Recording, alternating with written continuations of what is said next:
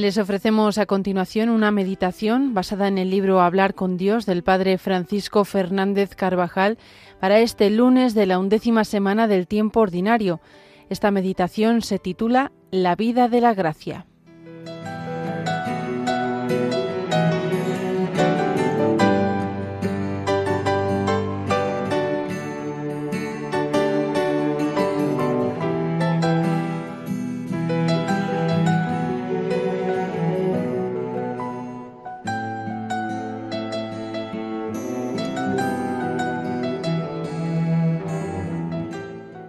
Los cristianos, desde el momento en que se nos infunde la gracia santificante en el bautismo, tenemos una nueva vida sobrenatural, distinta de la existencia común de los hombres.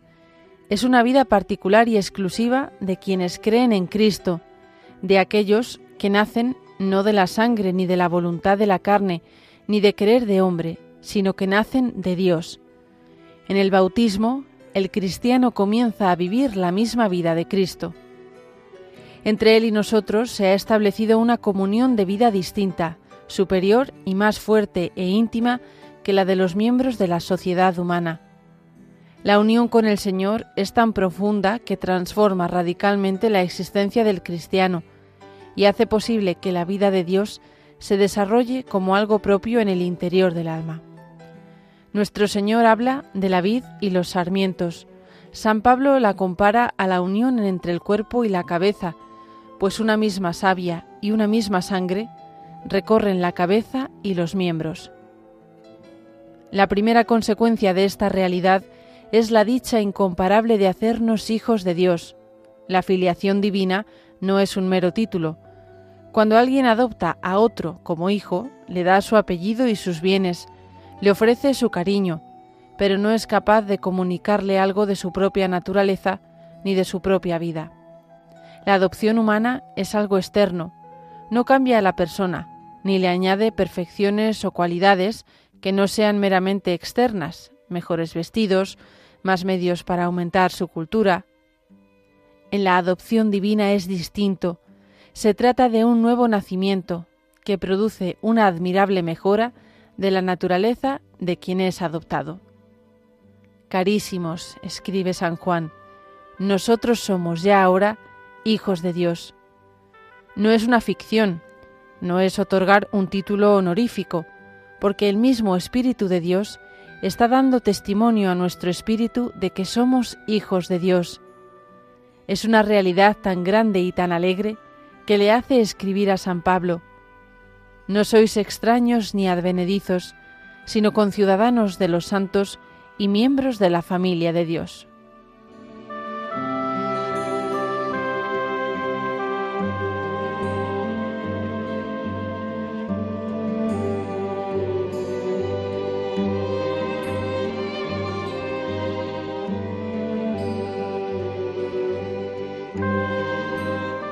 Cuánto bien hará nuestra alma considerar a menudo que Cristo es la fuente de la que emana a raudales esta nueva vida que se nos ha dado. Por él, escribe San Pedro, Dios nos ha dado las grandes y preciosas gracias que había prometido, para hacernos partícipes por medio de estas mismas gracias de la naturaleza divina.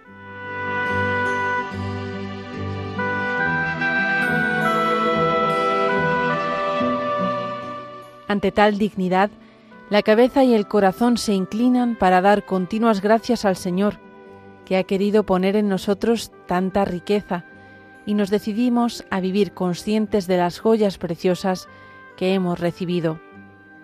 Los ángeles miran al alma en gracia llenos de respeto y de admiración.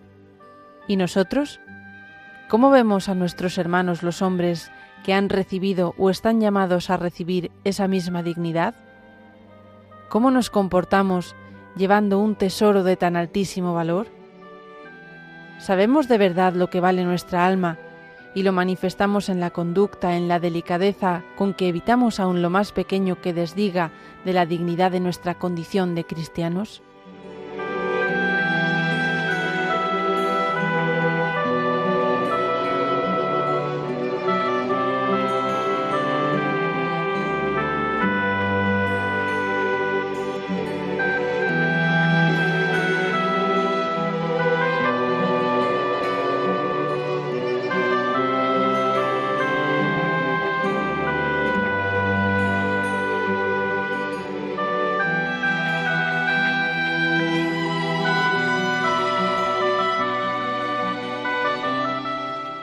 Al principio, después de la primera creación, la criatura era nueva, perfecta, según la había hecho Dios.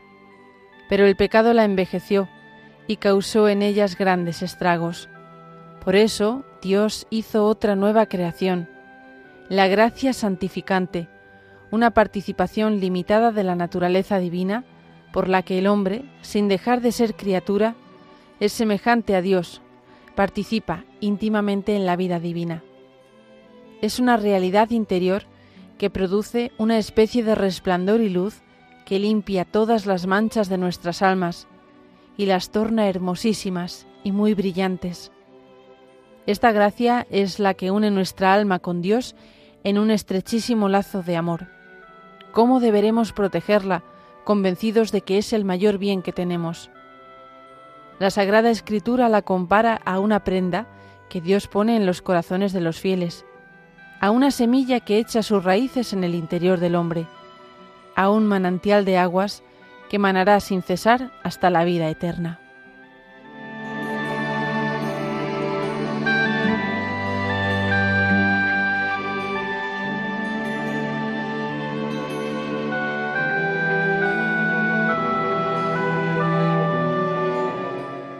La gracia santificante no es un don pasajero y transitorio, como ocurre con esos impulsos y emociones para realizar u omitir alguna acción a los que llamamos gracias actuales.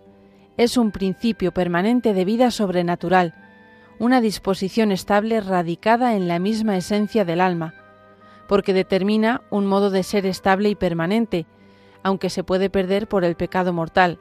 Se la llama también gracia habitual.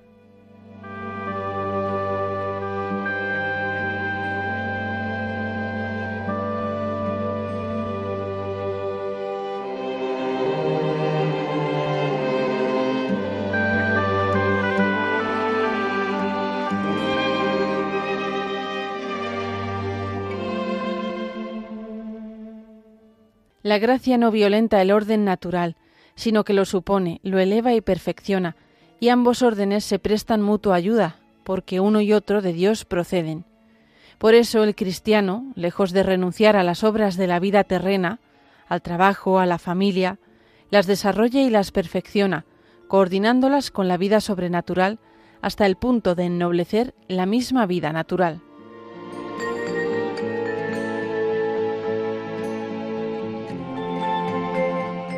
Con esta dignidad hemos de vivir y de comportarnos en todas nuestras acciones. En ningún momento del día debemos olvidar los dones con que hemos sido favorecidos. Nuestra existencia será bien diferente si en medio de los quehaceres diarios tenemos presente el honor que nos ha hecho nuestro Padre Dios, que por la gracia nos llamemos hijos suyos y que de verdad lo seamos.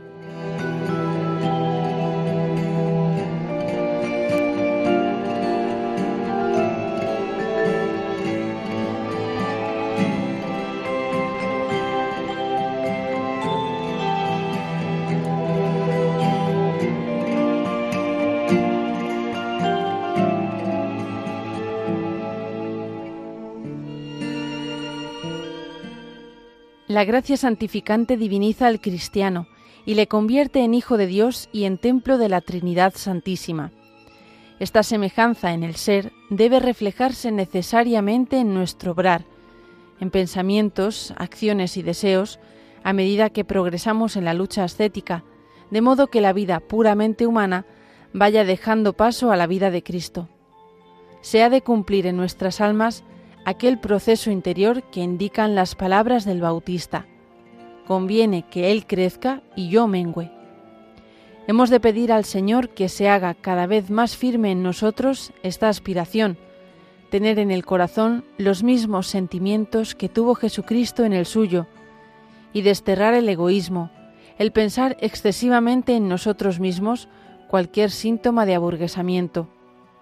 Por esto, quienes se ufanan de llevar el nombre de cristianos, no solo han de contemplar al Maestro como un perfectísimo modelo de todas las virtudes, sino que han de reproducir de tal manera en sus costumbres la doctrina y la vida de Jesucristo que sean semejantes a Él, en el modo de tratar a los demás, en la compasión por el dolor ajeno, en la perfección del trabajo profesional, imitando los 30 años de vida oculta en Nazaret.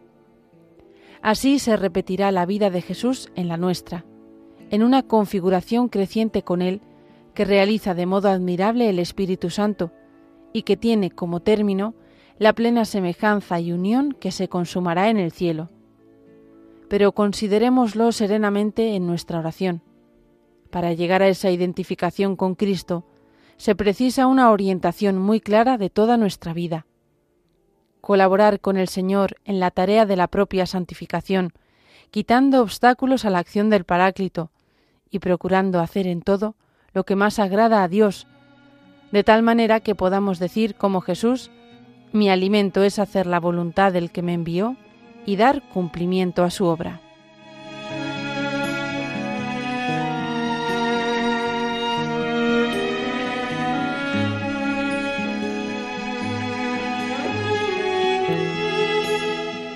Esta correspondencia a la gracia, que se ha de hacer realidad día tras día, minuto a minuto, se podría resumir en tres puntos principales. Ser dóciles a las inspiraciones del Espíritu Santo, mantener en toda circunstancia la vida de oración, a través de las prácticas de devoción que hemos concretado en la dirección espiritual, y cultivar un constante espíritu de penitencia.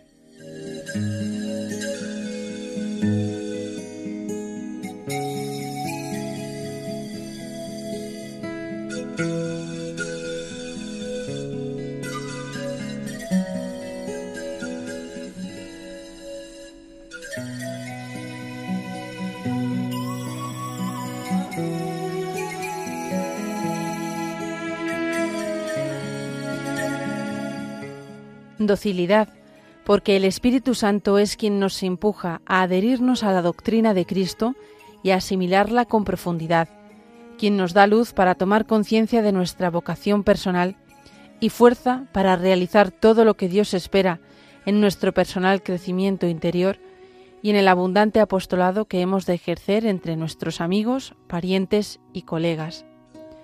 Vida de oración, porque la entrega, la obediencia, la mansedumbre del cristiano nacen del amor y al amor se encaminan. Y el amor lleva al trato, a la conversación, a la amistad. La vida cristiana requiere un diálogo constante con Dios uno y trino, y es a esa intimidad a donde nos conduce el Espíritu Santo. Unión con la cruz, porque en la vida de Cristo el Calvario precedió a la resurrección y a Pentecostés, y ese mismo proceso debe reproducirse en la vida de cada cristiano, aceptando en primer lugar las contradicciones, grandes o pequeñas, que nos llegan, y ofreciendo al Señor cada día otras muchas pequeñas mortificaciones a través de las cuales nos unimos a la cruz con sentido de corredención, purificamos nuestra vida y nos disponemos para un diálogo íntimo y profundo con Dios.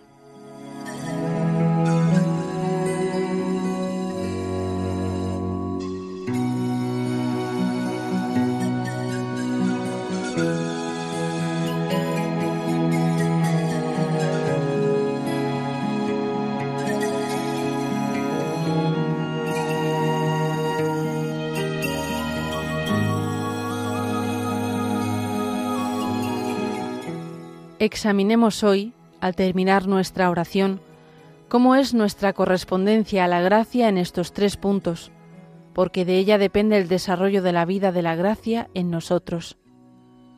Le decimos al Señor que no queremos contentarnos con el nivel alcanzado en la oración, en la presencia de Dios, en el sacrificio, que con su gracia y con la protección de Santa María no nos detendremos hasta llegar a la meta que da sentido a nuestra vida, la plena identificación con Jesucristo.